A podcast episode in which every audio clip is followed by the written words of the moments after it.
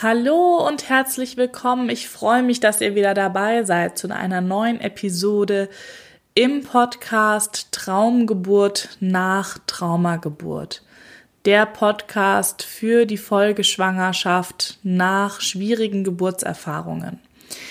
Jetzt im April 2020 habe ich die Themenreihe gestaltet. Woher weiß ich, dass ich ein Geburtstrauma habe? Und ihr habt schon drei Folgen darüber gehört von speziellen ähm, ja, Geburtsvorgängen beziehungsweise auch über die Symptome.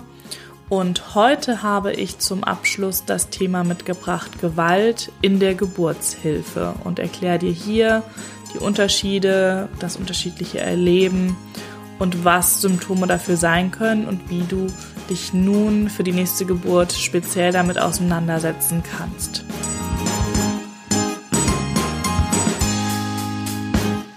Gewalt in der Geburtshilfe ist zum Glück kein Tabuthema mehr. Es gibt mittlerweile viele Experten, die sich damit beschäftigen, wobei die Studienlage noch nicht sehr gut ist.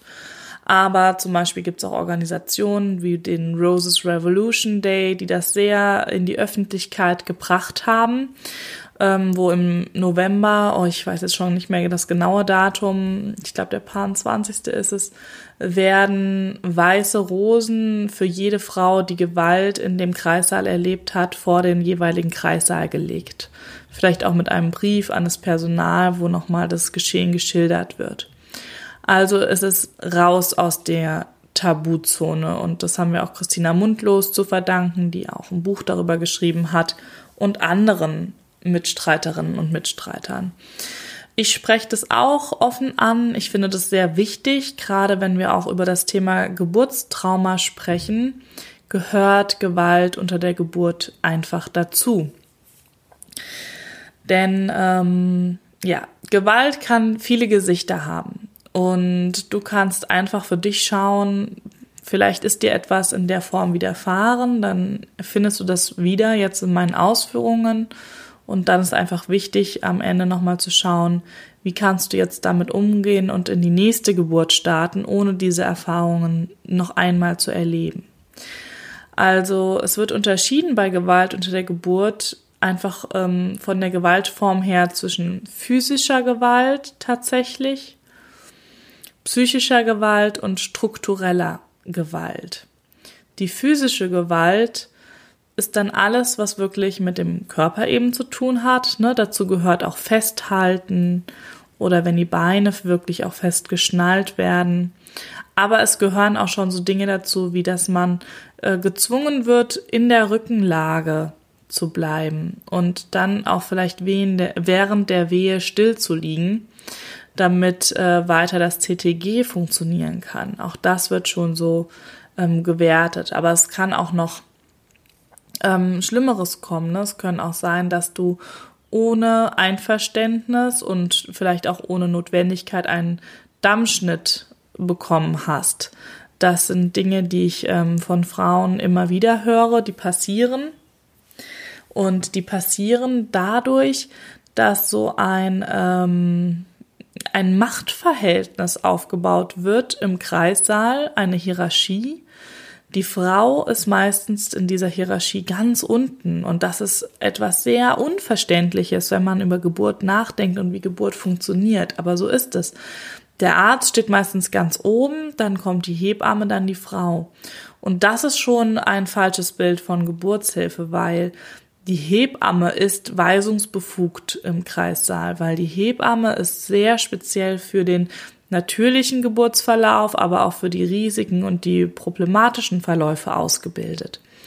Und ähm, ja, hat im Grunde das Sagen. Aber das ist auch etwas, was ich immer wieder erlebe, dass das in der Realität ganz anders umgesetzt ist. Ne? Das heißt, in dem Moment, wo der Arzt reinkommt, hat auch die Hebamme oft nichts mehr zu sagen. Das kommt auch auf die Kliniken natürlich drauf an. Es gibt auch ganz tolle Kliniken, wo das sehr harmonisch und als Team funktioniert. Aber ich sag mal, in Kliniken, wo Gewalt in der Geburtshilfe ein Thema ist, herrschen häufig diese klassischen Hierarchien vor. Und dann ist häufig dieses Argument, ne, die Frau, die ähm, war ja sowieso jetzt so in der Geburt, die kann ja da nichts mehr sagen. Und von daher ähm, hat man das jetzt einfach gemacht, weil ähm, dann kriegt sie das nicht so mit, dann ist es nicht so schmerzhaft, dann muss sie sich darüber keine Gedanken machen. Also manchmal auch ganz gut gemeint, ne, vielleicht von der Hebamme oder dem Arzt, aber nicht sinnvoll für die Verarbeitung der Frau, weil im Grunde ist immer das Problem, dass das geburtshilfliche Team nicht einschätzen kann, welche Erfahrung die Frau vielleicht schon gerade mit körperlicher Gewalt mit in die Geburt bringt, also welche Erfahrungen sie schon gemacht hat. Und nur mal, um da eine Zahl zu sagen, ne, das ist ungefähr, sagt man, zeigen die Studien, dass jede vierte Frau im Erwachsenenalter, ne, also jede vierte Frau, die man im Erwachsenenalter befragt in Deutschland, mindestens einmal einen körperlichen oder sexuellen Übergriff erlebt hat. Jede vierte Frau. Und die Zahl bei Vergewaltigungen, versuchten Vergewaltigungen und sexueller Nötigung, die liegt bei ungefähr jeder siebten Frau in Deutschland. Und da könnt ihr euch vorstellen, dass natürlich auch unter der Geburt das relevant ist. Ne? Also wenn ich schon solche Erfahrungen gemacht habe. Das Problem ist auch gerade Frauen, die das vielleicht schon in der Kindheit erlebt haben, die sind dafür auch anfällig, dass sie das nochmal im Erwachsenenalter erleben. Das ist tatsächlich so. Das hat eben auch eine psychologische Komponente. Da sagt man auch immer das Bekannte. Ne? Also Kinder können sich ja an unglaublich viel gewöhnen. Das erleben wir auch in der Kinder- und Jugendhilfe immer wieder mit, dass es ähm, ja, es ist eine Überlebensstrategie und es ist ähm, schrecklich mit anzusehen, aber so überleben eben Kinder in so schwierigen häuslichen Verhältnissen. Und es ist im ersten Moment auch erstmal das Gewohnte und das ist ein Problem, wenn man das nicht aufarbeitet später im Erwachsenenalter, weil man dieses Gewohnte ähm, immer, ja, man, die finden das wieder. Und deswegen sind so Frauen natürlich auch unter der Geburt, ähm, ja, dazu veranlagt im Grunde, dass sie das vielleicht nochmal wieder erleben. Und deswegen ist da, müsste man viel, viel vorsichtiger mit umgehen, ne? gerade eben bei diesen körperlichen Sachen. Auch ähm, ungefragt den Muttermund zu ertasten und das auch immer wieder oder ohne Einverständnis oder wenn die Frau sogar Nein sagt, dass sie das nicht möchte, das ist, das ist ein Übergriff, ne? Das ist physische Gewalt. Es gibt aber auch tatsächlich Fälle, ähm, wo Frauen geohrfeigt oder gekniffen wurden oder anderweitig äh, körperlich grob angepackt wurden, weil ja den Umständen entsprechend das so vom Personal als sinnvoll erachtet wurde, was natürlich überhaupt nicht geht. Das Schlimme ist auch ähm, teilweise, wenn die Partner damit involviert werden, auch das ähm, habe ich schon öfter gelesen, dass zum Beispiel dem Partner gesagt wird, er soll das Bein der Frau festhalten.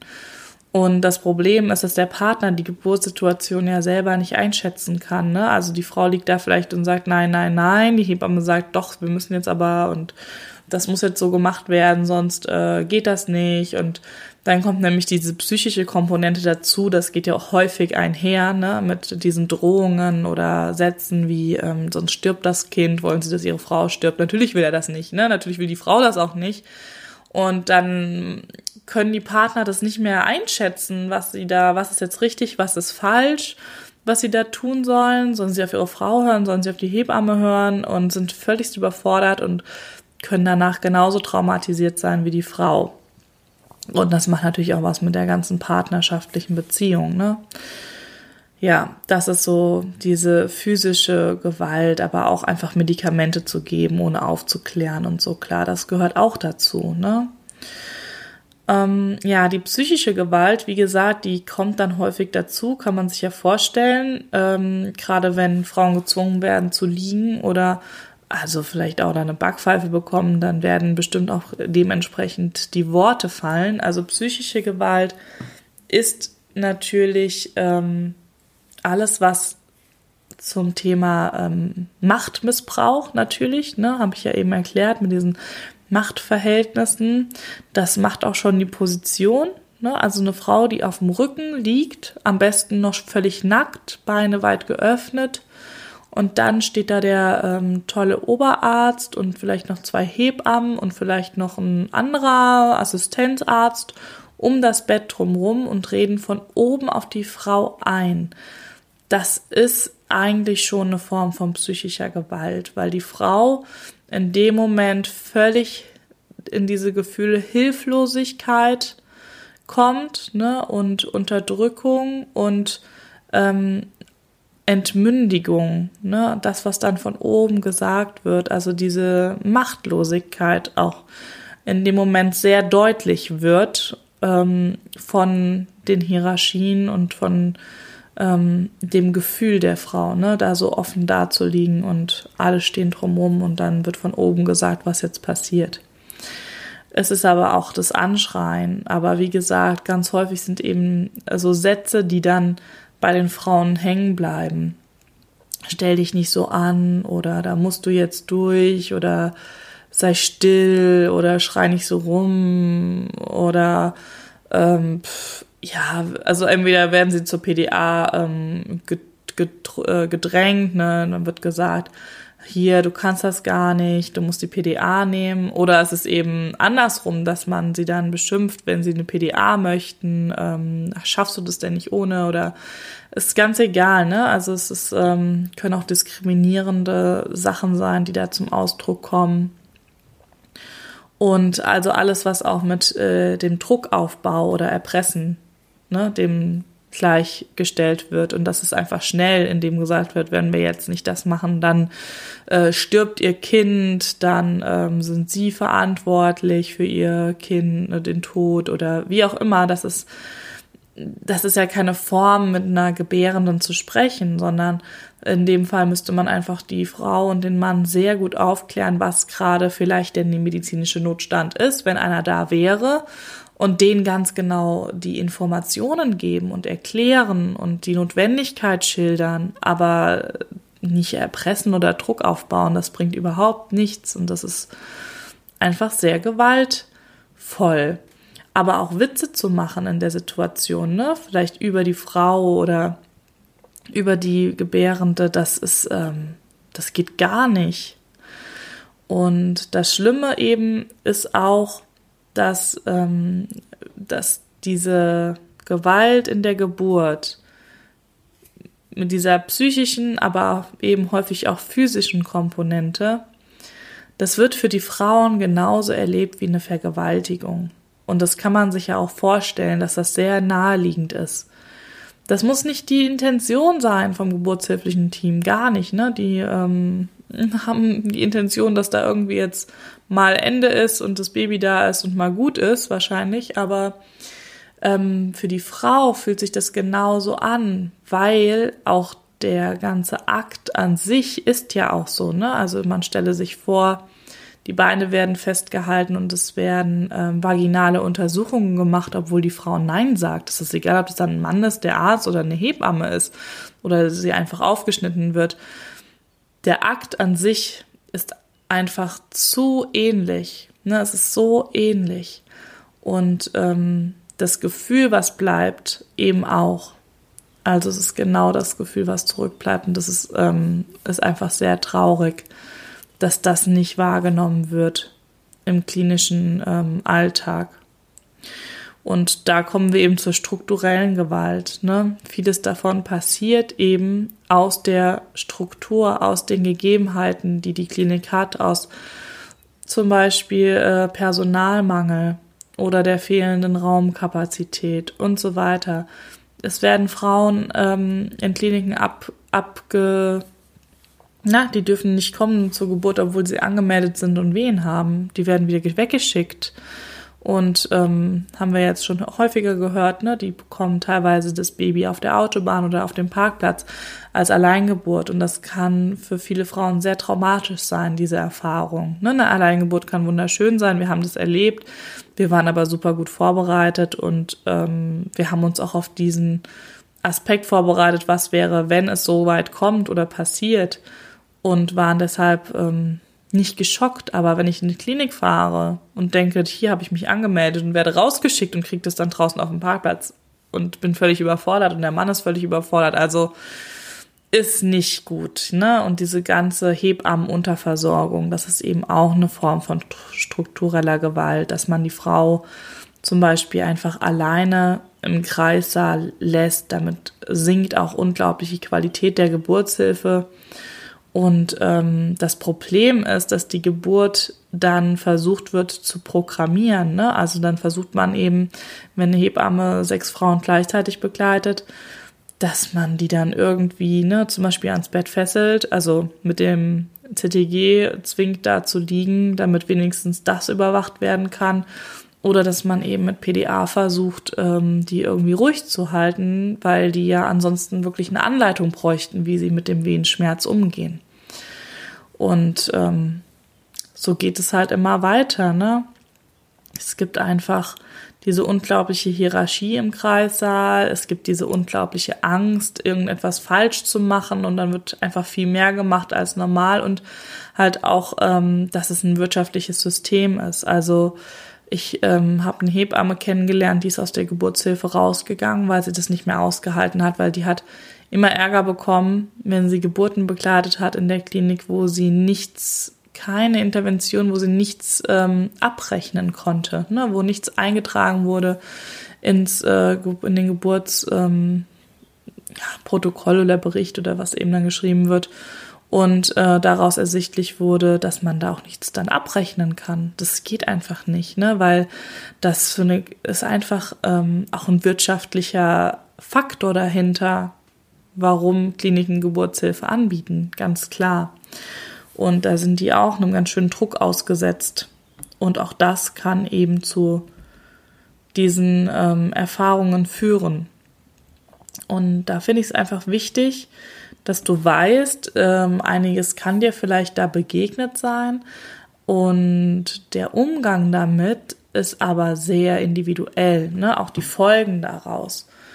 Dass äh, natürlich umso mehr da passiert ist und umso ähm, dramatischer das war, umso länger und umso schwieriger ist natürlich der Prozess danach.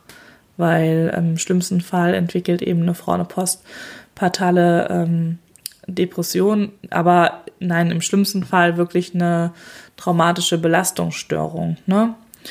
Und ähm, das hat dann wirklich äh, lange, voll, langwierige Folgen, aber die Folgen sind, wie gesagt, auch noch nicht gut erforscht. Da ist man eben jetzt auch dran und findet das hoffentlich heraus. Und die WHO hat ja auch Leitlinien und Richtlinien dafür, wie unter einer Geburt begleitet werden sollte. Und man sieht es auch jetzt in der Corona-Zeit. Die WHO setzt sich da sehr für ein, dass ähm, das auch, auch jetzt bei diesen Bedingungen des Frauen ähm, trotzdem ja gut begleitet gebären können.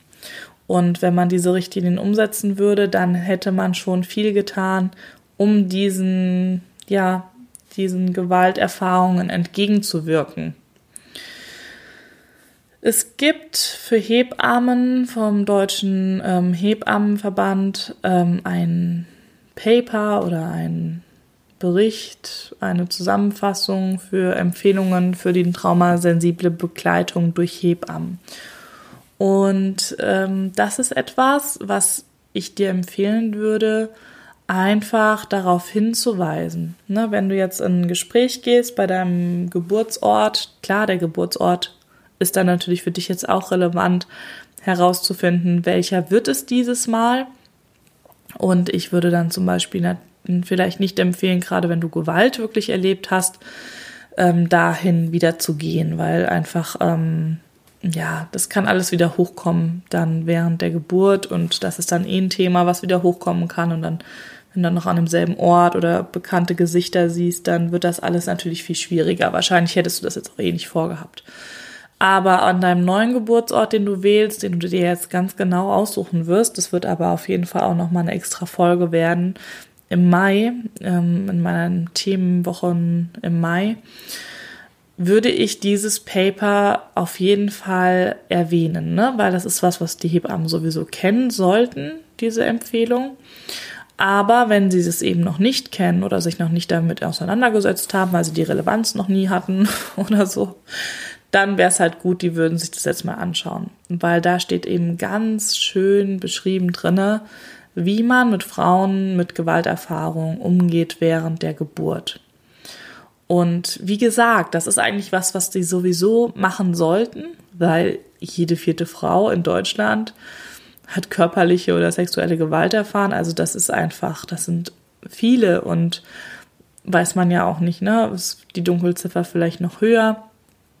Da sollte man wirklich, wirklich drauf achten in der Geburtshilfe.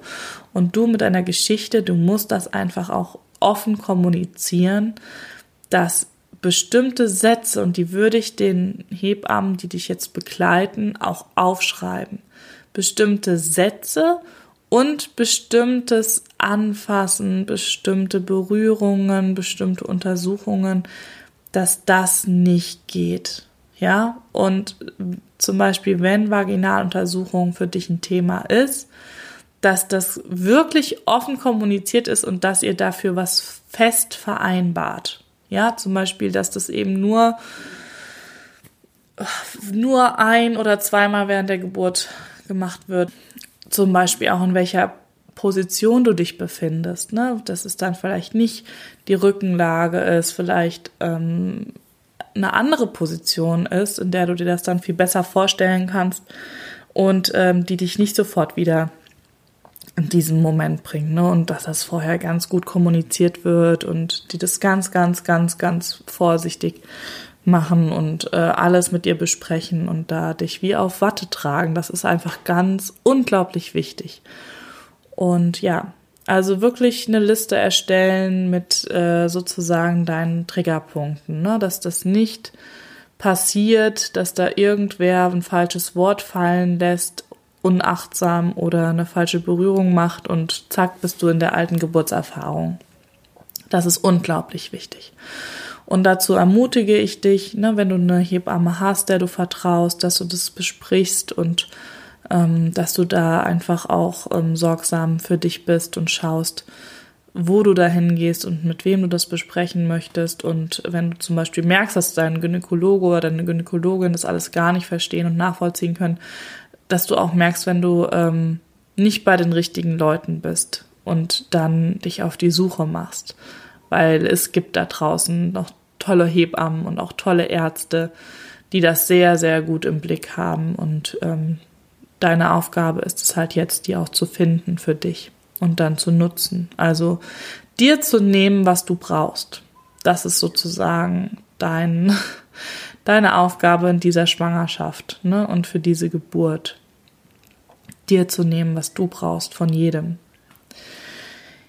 Ja, es ist ein sehr ähm, schweres Thema, das weiß ich. Es ist auch, es macht auch traurig, es macht auch traurig, wenn man das jetzt hört und ähm, nicht betroffen ist. Und von daher setz dich doch einmal gerade sehr aufrecht hin oder wenn du draußen bist, dann streck dich mal so richtig und dann streich mal so die Arme ab, so mach das mal wie ähm, weg von dir, ne? Ich mach das auch gerade so. Ah, das ist ähm, ja, das ist einfach eine Energie, die sollst du jetzt nicht bei dir behalten, ne? Schüttel das ab, schüttel das ab, das ist vergangen, das gehört jetzt nicht mehr zu dir. Ähm, dich trifft absolut gar keine Schuld dafür.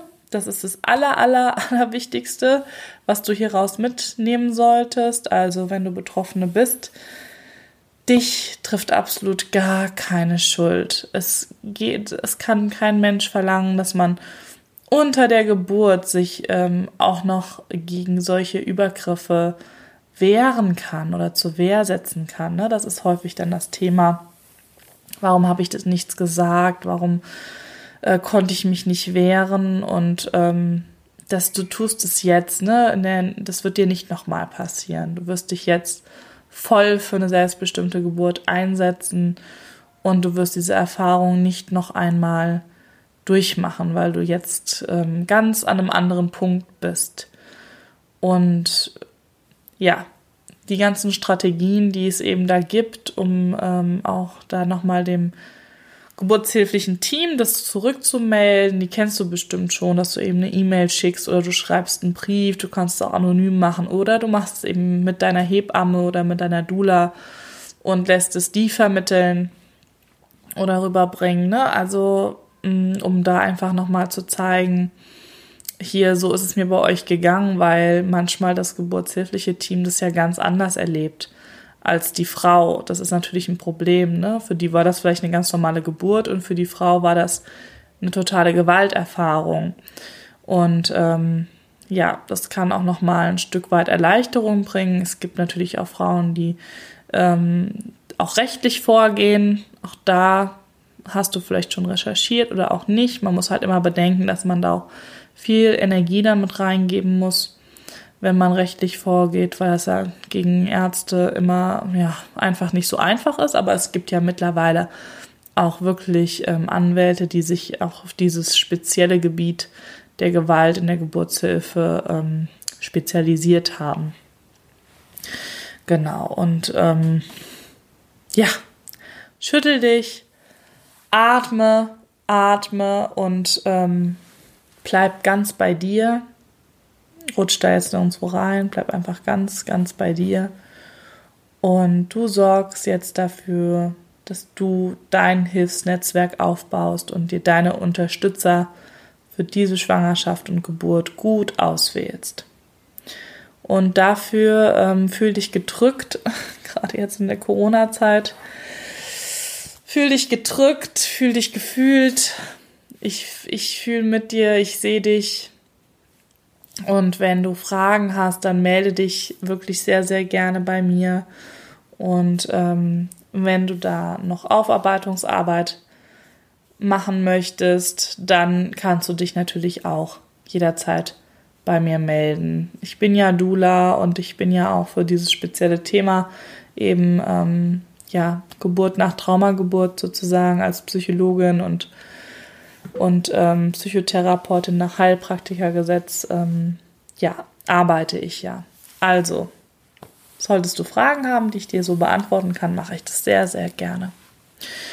Gut, und dann starten wir jetzt auch bald schon in den Mai und im Mai werde ich dann ähm, die Themenreihe haben, was man in der, in der frühen Phase der Schwangerschaft schon alles beachten oder organisieren sollte. Und da geht es dann eben um den Geburtsort, den Geburtsbegleiter, Gedankenstopp und ähm, Körper-Baby-Geist-Verbindung. Natürlich alles Themen, die man sich auch noch wunderbar anhören kann und bearbeiten kann, wenn man schon weiter ist in der Schwangerschaft.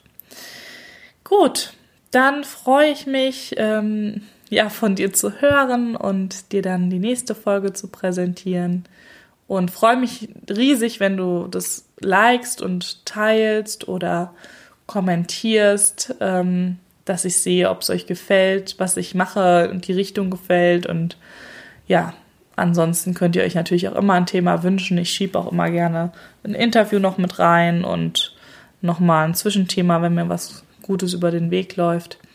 Da du dir dann diesen Podcast anhörst, könnte ich mir vorstellen, dass für dich auch interessant ist zu wissen, dass ich zurzeit ein Buch schreibe, das den gleichen Titel hat wie der Podcast Traumgeburt nach Traumageburt. Wieder schwanger, integrieren, heilen, vorbereiten. Und das ist ein Praxisbuch zur Geburtsvorbereitung nach Geburtstrauma. Also wo ich ähm, sehr strukturiert eben auf die Verarbeitung von erlebten Geburtserfahrungen, schwierigen Geburtserfahrungen eingehe und dann sehr praktisch eben auch die Geburtsvorbereitung beschreibe, wie du jetzt dann dich für die nächste Geburt vorbereiten kannst. Das Buch wird jetzt im Mai als E-Book erscheinen in Amazon Kindle und ich werde dich hier gerne auf dem Laufenden halten, wenn es soweit ist. Ich bin schon sehr aufgeregt und freue mich dann von euch Feedback zu bekommen. Ja, das wollte ich dich gerne äh, wissen lassen und mit dir teilen. Und in diesem Sinne wünsche ich euch jetzt noch eine wunderbare Zeit. Macht's gut bis bald. Ciao.